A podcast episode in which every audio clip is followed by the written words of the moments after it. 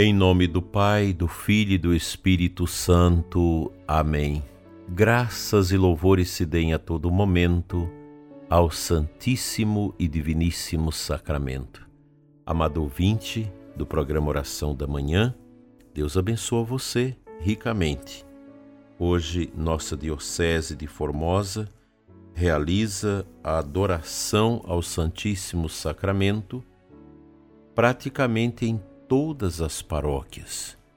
E neste dia quero pedir a você que está preparando seu coração para adorar, que você o faça pela igreja, pelos sacerdotes, pela santificação do clero, pelo aumento das vocações religiosas e sacerdotais e reze pelas, pela perseverança de nossos seminaristas.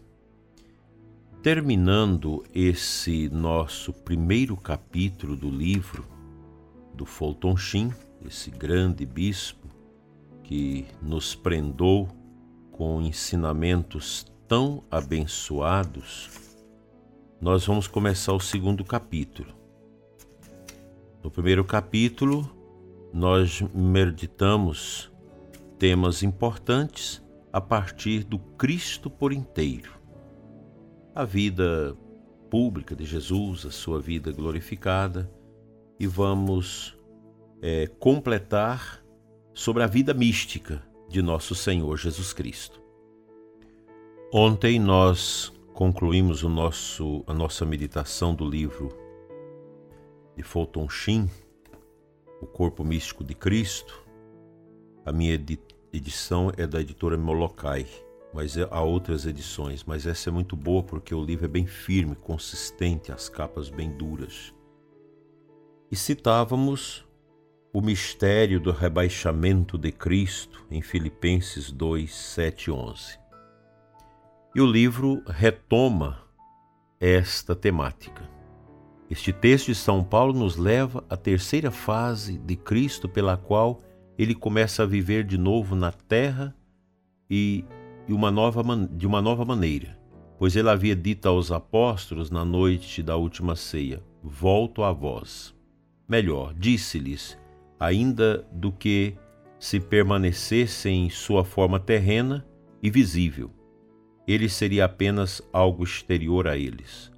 Mas se ele fosse para o Pai e enviasse seu Espírito, então ele não seria não um exemplo a ser seguido, mas uma vida a ser vivida. E deste modo lhes disse, ainda na carne: Convém a vós que eu vá, porque se eu não for, o paráclito, o paráclito não virá a vós, mas se eu for, vou-lo enviarei. João 16. O dia de Pentecostes, 50 dias após a ressurreição, foi o nascimento da nova vida de Cristo na terra pois naquele dia ele enviou seu Espírito aos seus apóstolos, o núcleo de sua igreja, para torná-los, na linguagem da Sagrada Escritura, seu novo corpo, a igreja, da qual ele é a cabeça invisível. Romanos 8:9. A nova presença de Cristo na terra em sua igreja é a terceira fase da vida por inteiro de Cristo e para separá-la de sua vida terrena e de sua vida glorificada, a tradição chamou-a de vida mística. Assim, como em sua vida terrena, Cristo assumiu um corpo humano como instrumento para o exercício da missão de ser profeta, rei e sacerdote. Agora, em Pentecoste, ele assumiu um novo corpo, sua igreja, através deste instrumento pelo qual cumpre as três funções do ensino, governo e santificação. Em sua vida terrena, ele possuía apenas uma natureza unida a ele em sua vida mística. Ele une a si mesmo todas aquelas naturezas humanas que receberam seu espírito ao redor do mundo. Em sua vida terrena, ele redimiu. Em sua vida mística, ele agraciou os membros do seu corpo místico com os frutos da redenção.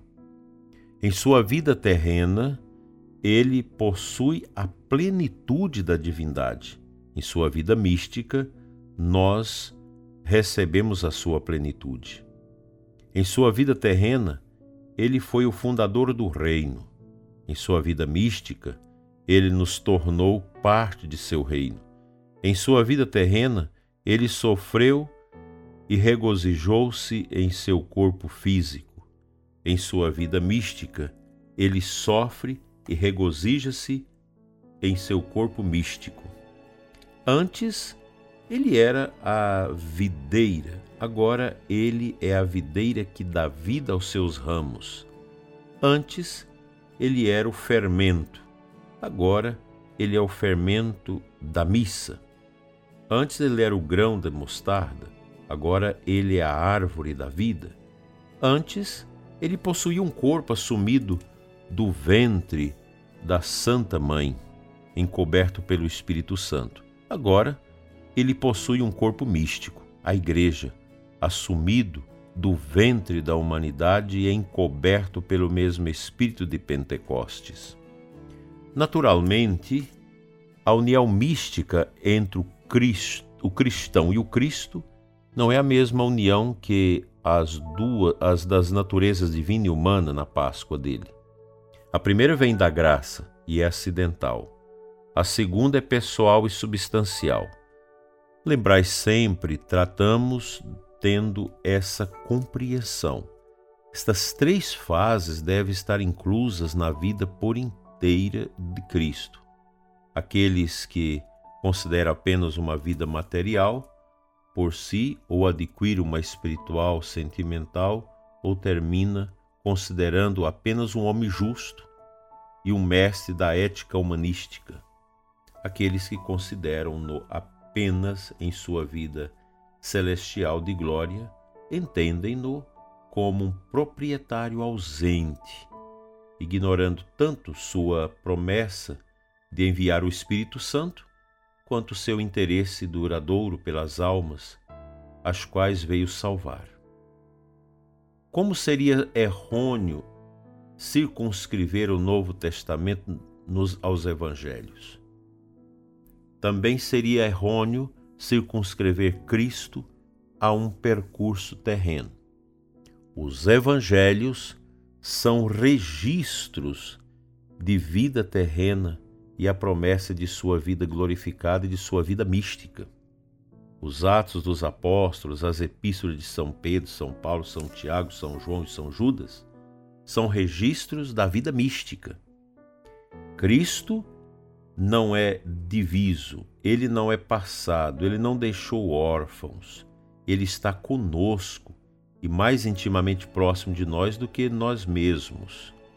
Ele ainda vive no mundo andando entre os pobres, instruindo os ignorantes, confortando os que duvidam e curando as almas dos homens.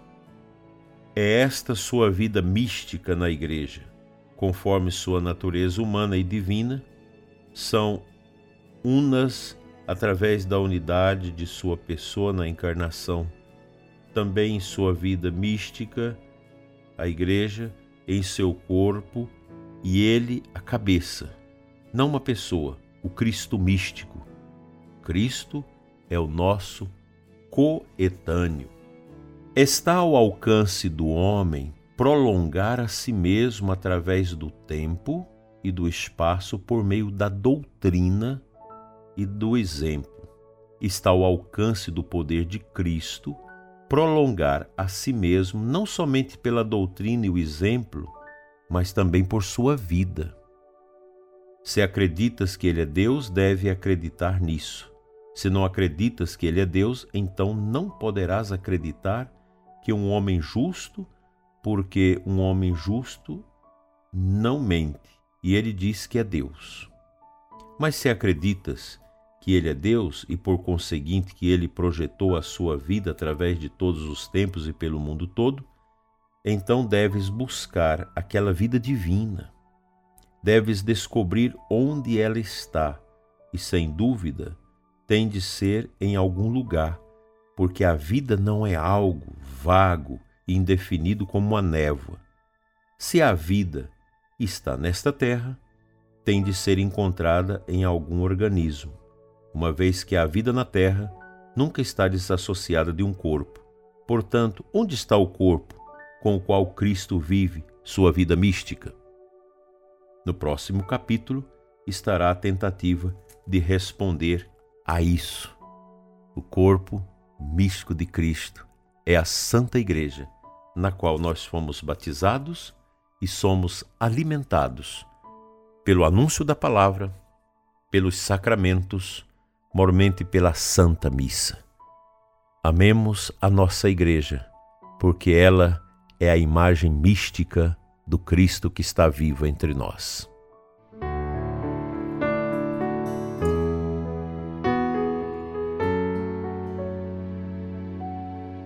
O Santo Evangelho de hoje, Marcos 1, 40, 45. Um leproso chegou perto de Jesus e de joelhos pediu: Se queres, tens o poder de curar-me. Jesus, cheio de compaixão, estendeu a mão, tocou nele e disse: Eu quero, fica curado. O mesmo Jesus que realizou estas façanhas tremendas que os santos evangelhos narram para nós e que nos enche de emoção e coragem, está vivo no meio de nós. Ele age pelo Espírito Santo no nosso meio através da igreja, corpo místico do seu amor. Não sou eu, não é, não é você, não são os nossos templos, isso, mas o mistério de Cristo vivo e atuante que se expressa através de toda a estrutura da igreja sobre a maneira dos seus membros, porque podemos chegar um tempo em que nós não vamos possuir nenhum templo, nenhuma igreja de pedras, mas restará, como no início da igreja, isso pode acontecer, somente as comunidades, os grupos escondidos nas catacumbas a celebrar o mistério do ressuscitado. Nós somos o leproso de hoje, carente, necessitado da graça, do conforto, do amor de Deus para alcançarmos a nossa salvação junto dele. Pense nisso.